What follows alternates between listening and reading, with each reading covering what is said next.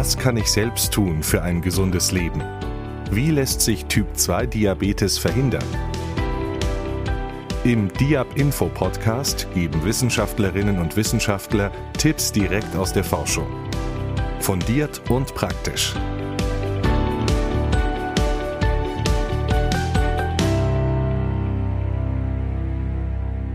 Heute geht es um die Frage, schlechter Schlaf ist ungesund, aber was kann ich tun, um besser zu schlafen?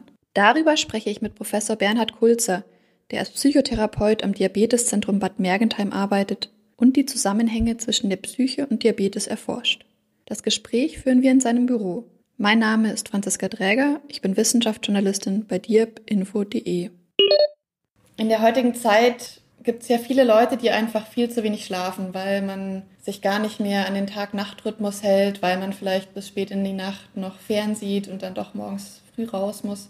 Wie schafft man es wieder zu einem gesunden Schlaf zu kommen? Also was sicher stimmt, ist, dass Schlafstörungen ein Zeitphänomen ist, dass also die Schlafstörungen zugenommen haben. Das ist tatsächlich Fakt. Wir wissen aber auch aus Studien, dass Menschen ganz unterschiedlich viel Schlaf brauchen, um tatsächlich erholt zu sein. Es gibt anscheinend Menschen, die in kurzer Zeit fast genauso viele erholsame Schlafphasen haben wie Menschen, die länger schlafen. Das heißt, wie viel Schlaf jemand braucht, ist tatsächlich für jeden Menschen immer ein bisschen unterschiedlich. Im Durchschnitt geht man schon davon aus, dass ein gesundes Schlafmaß in etwa sieben Stunden pro Tag sind. Es geht aber nicht nur um die Dauer des Schlafes, sondern auch um die Erholungsqualität des Schlafes. Und da ist besonders wichtig, dass man Tiefschlafphasen hat und danach auch wieder Erholungsphasen. Und diese Phasen, die man auch ein bisschen sehen kann im Schlaflabor, das sind die sogenannten REM-Phasen, wo die Augen so ein bisschen mehr blinzeln. Darum sagt man auch Rapid Eye Movements ist ein wichtiges Signal dafür, ob der Schlaf erholsam ist oder ob es sehr flache Schlafrhythmen sind, die vielleicht auch immer wieder unterbrochen werden. Das ist dann kein gesunder oder auch erholsamer Schlaf. Jetzt ist ja schlechter Schlaf auch ein Risikofaktor für Diabetes, weil man anscheinend dazu neigt, dann auch mehr zu essen, wenn man weniger schläft. Es ist tatsächlich auch bewiesen, dass ein schlechter Schlafrhythmus das Risiko für den Typ-2-Diabetes erhöht. Das wissen wir zum Beispiel von Menschen, die eine Dreifachschicht haben, die also immer wieder einen veränderten Schlaf-Wach-Rhythmus haben. Die haben tatsächlich ein erhöhtes Risiko für die Entstehung eines Typ-2-Diabetes. Und gesunder Schlaf ist tatsächlich ein gutes Mittel bei Menschen, die ein sowieso genetisch erhöhtes Risiko haben, an Typ-2-Diabetes zu erkranken, den Typ-2-Diabetes zu vermeiden. Was gibt es denn da für Räder, an denen man drehen kann? Es gibt eine ganze Menge von Möglichkeiten, wie man die sogenannte Schlafhygiene verbessern kann. Und ein guter Tipp davor ist, vorher einen kurzen Spaziergang zu machen, vielleicht kurz vorher noch fernzusehen, Musik zu hören, um letztendlich nochmal sich zu entspannen, auf andere Gedanken zu kommen, sodass man nicht voller negativer Gedanken sich ins Bett legt. Eine andere wichtige Rolle spielt auch die Schlafumgebung, dass man versucht, Stressoren, die im Umfeld des Bettes sind, wie zum Beispiel ein Fernseher oder Musik eher auszuschalten und dass man auch versucht, ein gutes Bett zu haben, wo man tatsächlich auch gut schlafen kann. Stressoren wie Kinder zum Beispiel auch. ja, es ist nachgewiesen, dass die Schlafqualität von Eltern in den ersten Jahren tatsächlich auch abnimmt. Das ist nicht ganz zu vermeiden wahrscheinlich, weil Kinder sind Kinder und wenn Kinder aufwachen, dann fordern sie in der Regel die sofortige Aufmerksamkeit der Eltern. Da lässt sich wahrscheinlich wenig dagegen tun, ne? außer gute Absprachen zwischen den Partnern, dass nicht immer gleich alle beide aufstehen müssen, sondern dass man sich eben auch abwechselt und immer der eine oder der andere mal dran ist. Und ansonsten einfach durchhalten. Also das ist meine Erfahrung, ja. Jetzt gibt es ja nichts Schlimmeres, als sich die ganze Zeit überlegen, wie kurz man jetzt nur noch schlafen kann und wie viel Zeit jetzt schon vergangen ist, wenn man wach im Bett liegt nachts. Wie kann man denn so einen Druck abbauen, dass man sich selber dann so unter Druck setzt, dass man jetzt endlich, endlich, endlich einschläft?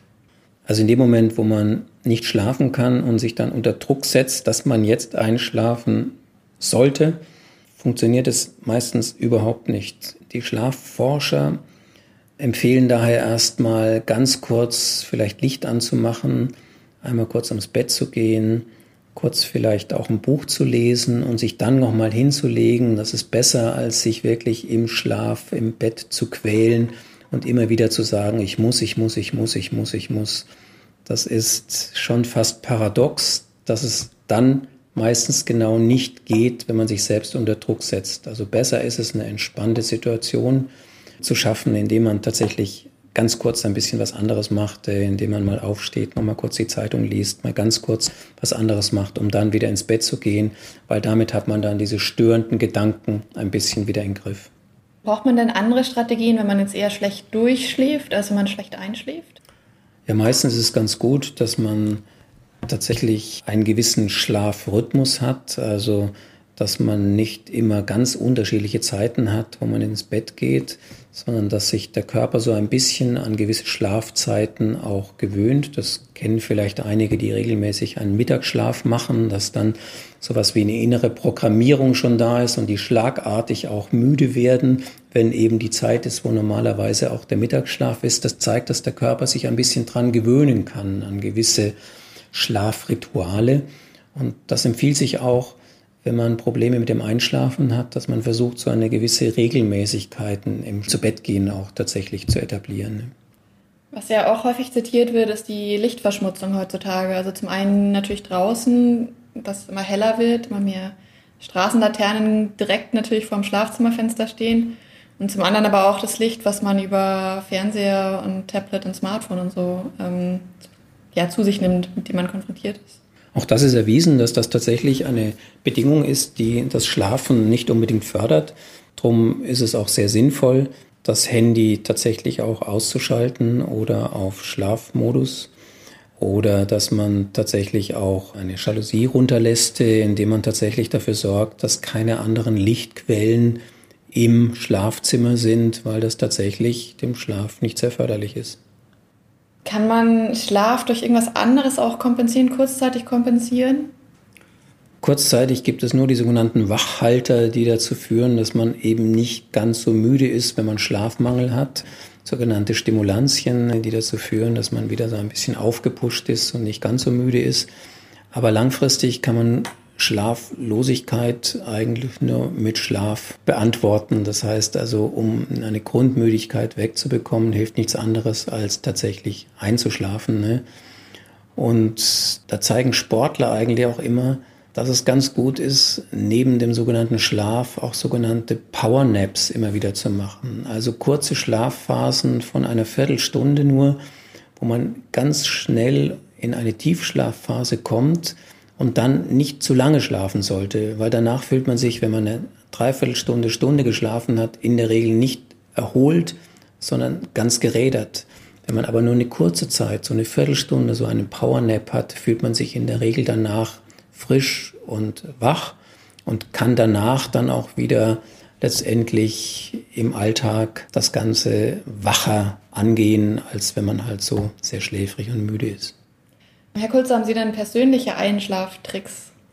Also ich bin ein Mensch, der eigentlich fast immer und überall schlafen kann, sodass ich eigentlich gar nicht so wahnsinnig viele Tricks brauche.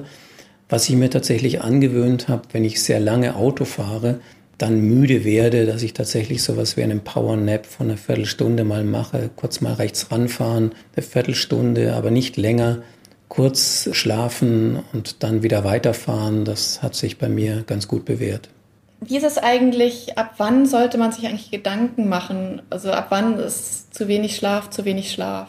Zu wenig Schlaf ist dann ein Problem, wenn man merkt, dass man müde ist den ganzen Tag, wenn man merkt, dass man nicht so leistungsfähig ist, dass man fahriger ist, dass die Konzentration nachlässt, dann sollte man wirklich überlegen, ob nicht der Schlafmangel tatsächlich die Ursache dafür ist, dass man nicht leistungsfähig ist. Wo kann man sich denn Hilfe holen, wenn man merkt, dass man wirklich ohne schlecht schläft? Also es gibt zum einen eine ganze Menge an Literatur, sogenannte Schlafratgeber, wo man sich informieren kann, was gute oder schlechte Bedingungen sind für einen gesunden Schlaf. Oder auch Hinweise, was man tun kann, wenn man einen gestörten Schlaf hat. Wenn man tatsächlich nachhaltige Schlafprobleme hat, sollte man sich zu einem Arzt begeben, der einem in der Regel dann einen Aufenthalt in einem Schlaflabor empfiehlt, wo man unter standardisierten Bedingungen sich das Schlafmuster des einzelnen Menschen einfach mal anschaut. Besonders wichtig ist das für all die Menschen, die eine sogenannte Schlafapnoe haben, die also tatsächlich immer wieder so kleine Aussetzer haben und tatsächlich fast keine Luft mehr bekommen, weil man weiß, dass diese Personen ein besonders hohes Risiko haben, den Typ-2-Diabetes zu bekommen. Wie merkt man das gerade, wenn man schläft? Meistens merken es die Angehörigen, die manchmal die Luft anhalten, wenn man denkt, jemand atmet gar nicht mehr. Und meistens bekommen das Menschen auch mit, weil sie ganz plötzlich einschlafen, ohne dass sie das richtig mitbekommen. Herr Kulzer, vielen Dank für das Gespräch. Bitteschön. Das Fazit. Schlafstörungen nehmen zu und erhöhen auch das Diabetesrisiko. Um besser zu schlafen, können wir vor dem Zubettgehen noch einen Spaziergang machen. Störende Lichtquellen wie Bildschirme sollten wir früh genug ausschalten. Wer dauerhaft müde ist oder Atemaussetzer im Schlaf hat, sollte sich ärztliche Hilfe suchen.